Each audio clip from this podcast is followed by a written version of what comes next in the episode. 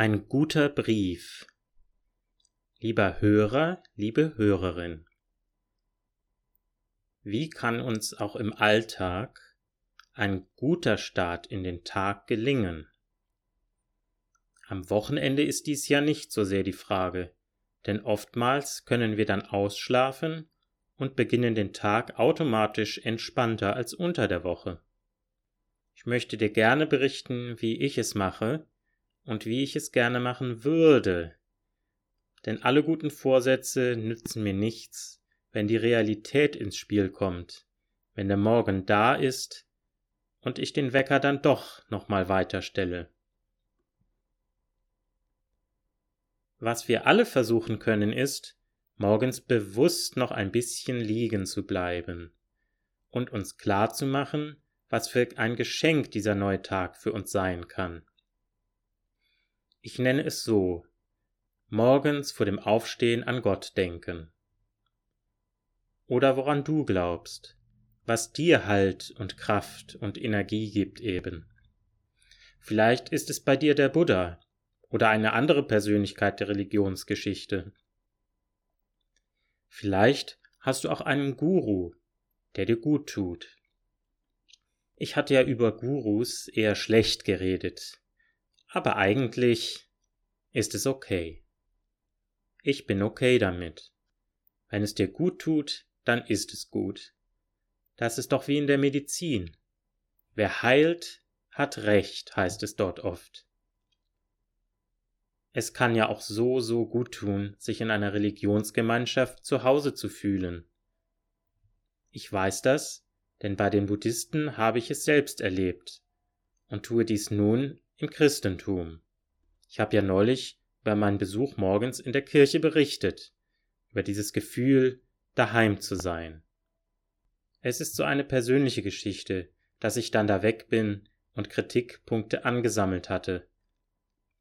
Aber eigentlich waren diese zwei Jahre oftmals einfach ein großes Wunder. Ich möchte dir eine Begebenheit dazu verraten. Und zwar hatte ich bei einem mehrtägigen Kurs mit dem Lehrer zunehmend mehr offene Fragen im Kopf, richtiggehend Probleme, persönliche Probleme. Die wollte ich dem Lehrer alle unterbreiten, wenn es an der Zeit sein würde, sich von ihm segnen zu lassen. Und dann passierte es.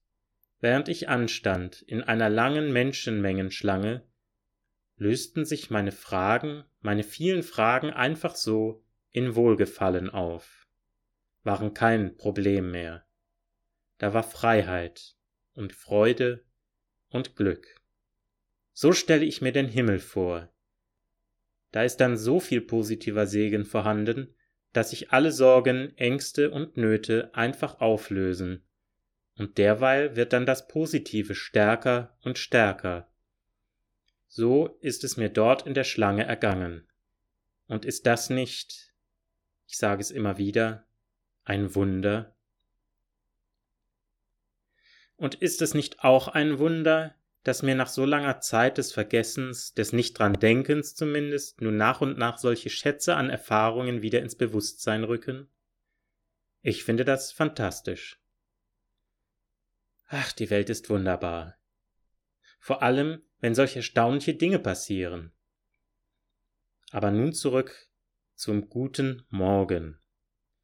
Wie können wir gut in den Tag starten? Einen Punkt habe ich ja schon genannt. Morgens an etwas oder jemand Positives zu denken. Ach ja, und dankbar zu sein für die Chance, die in jedem neuen Tag liegt. Mein zweiter Tipp ist es, genügend Zeit für das Aufstehen und die Vorbereitungen zur Arbeit und den Arbeitsweg einzuplanen. Ich mache es zum Beispiel so, dass ich wirklich reichlich Zeit habe. Ich kann alles in Ruhe erledigen und fahre dann auch noch extra früh zur Arbeit. Dort setze ich mich dann noch ein kleines Weilchen hin, und wenn ich eine Podcast-Idee habe, dann freue ich mich und mache mir im Smartphone ein paar Notizen. Und ich kann dabei alles ohne Eile machen. Aufstehen, ins Bad gehen, frühstücken, zur Arbeit fahren. Und dann habe ich, wie gesagt, sogar noch ein bisschen Zeit für mich, bevor der Arbeitstag beginnt. Ich kann das nur empfehlen.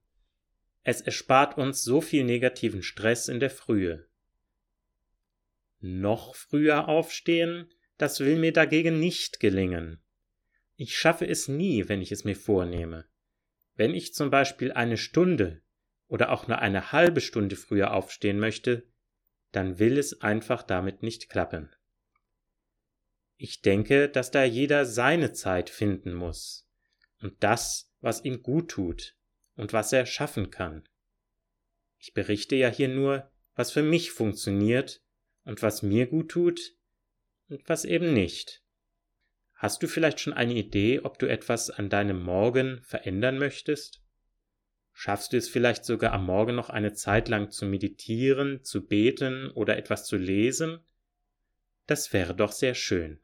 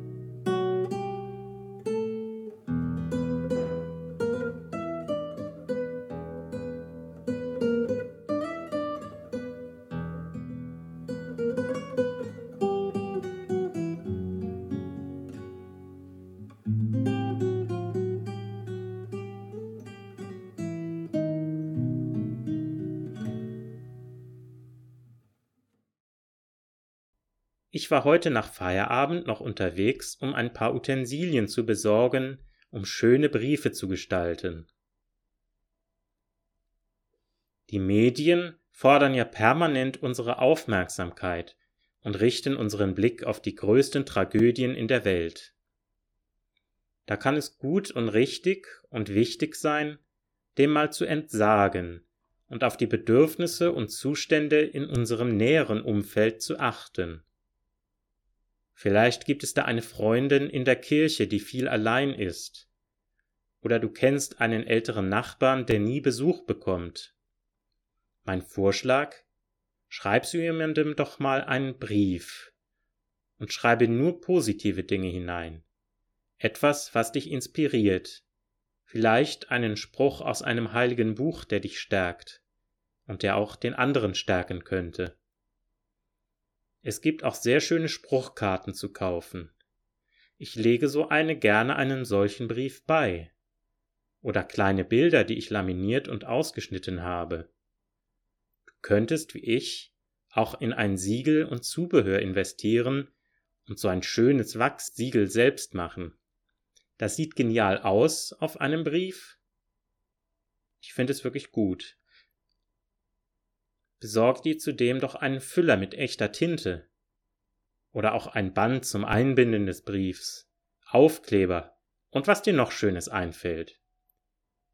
Und dann kannst du den Brief überreichen oder auch einwerfen, ganz wie du magst. Ich finde, das macht total viel Spaß. Wäre das auch etwas für dich? Oder was könntest du dir vorstellen, Positives beizutragen in deinem näheren Umfeld? In deiner Gemeinde. Mitunter können so kleine Ideen ja ganz groß werden. Wer weiß, vielleicht entsteht ein ganzer Briefeschreiberkreis daraus. Das wäre doch eine gute Idee, das wäre doch wirklich schön. Man könnte sich dann zum Basteln treffen und gute Themen finden und mit der Gruppe teilen und so die Briefe gestalten. Ach, es gibt so vieles, was wir tun können. Ich fange mal ganz klein an mit diesen Briefen. Wenn es groß wird, schön. Wenn es mein kleines Hobby bleibt, auch sehr gut. Alles kann, nichts muss. Ich schlage bewusst Dinge vor, die ich für gut für das Herz empfinde, für die Seele, für unser Empfinden und das unserer Mitmenschen. Damit versuche ich einen Gegenpol zu etablieren zu einer schlimmen Krankheit, nämlich die der Negativität. Das ist wirklich heute ein schlimmes Phänomen. Ich weiß nicht, woran es liegen könnte. Ich weiß nur, dass es diese Tendenz in Deutschland vermehrt zu geben scheint, wohingegen die Lage zum Beispiel in Afrika ganz anders ausschauen kann. Ich hörte da eine wirklich schöne Geschichte dazu. Ein Pfarrer erzählte sie während einer Predigt, die ich mir bei YouTube angeschaut habe. Ja, da ging es darum, ein Pfarrer aus Afrika, der hier in Deutschland lebte, einmal die Frage zu stellen, was er an Afrika am meisten vermisse. Seine Antwort auf Englisch I miss the smiling people and the laughing children.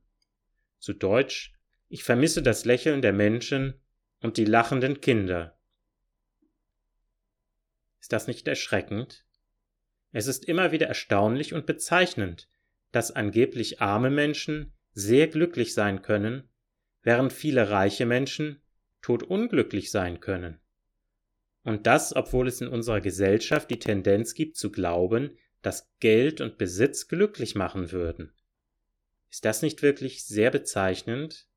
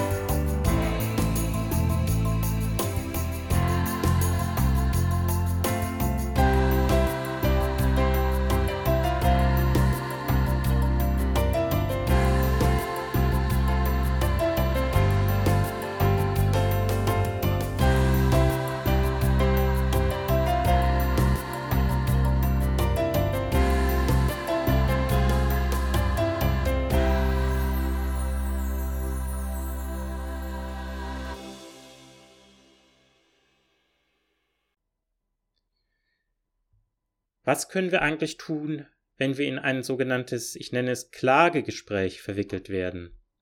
Wenn jemand also alles Negative, was ihm im Kopf kreist, ausspricht.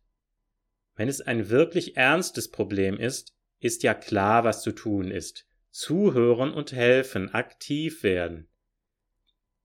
Nur zuhören, sogar das allein kann manchmal schon ein großes Geschenk sein. Was ich hier aber meine, ist das Betonen des Negativen, wo doch alles aus einer anderen Perspektive durchaus positiv ausschaut. Da würde ich versuchen, möglichst bald auszusteigen aus der Konversation. Und eben nicht zu beginnen zu sagen, dass das und das auch schlimm ist. Und dann gibt es oft einen kleinen Wettbewerb. Wer findet es am schlimmsten? Wer hat es schwerer? Ständiges sich beklagen, das ist wie ein Deckel auf dem Leuchtfeuer des Optimismus. Ich gebe ja zu, dass mir das auch passiert. Ich klage hier ja gerade über das Klagen. Das erscheint mir aber wichtig zu sein. Die Idee, mal anders an die Dinge heranzugehen, sagt mir aber sehr zu. Ich denke, es gelingt mir auch immer wieder das Positive zu beachten und das angeblich Negative fallen zu lassen, es loszulassen. Das zu lernen ist ein Prozess.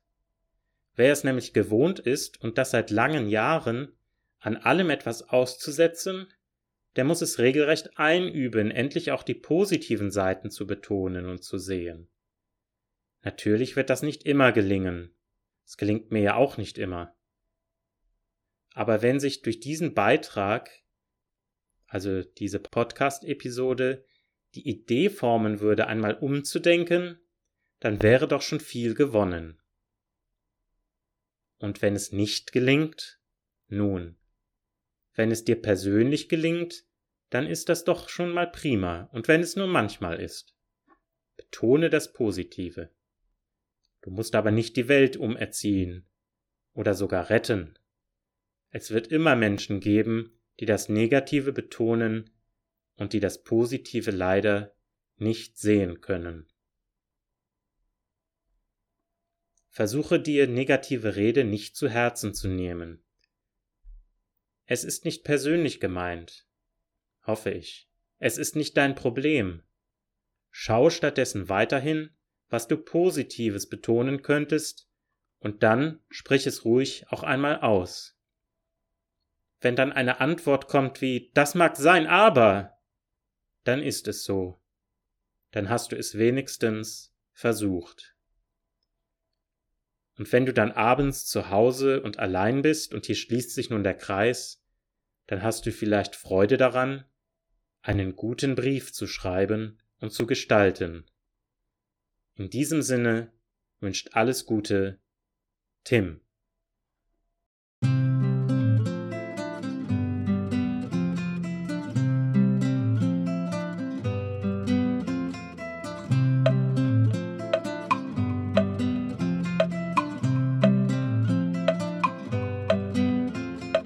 Música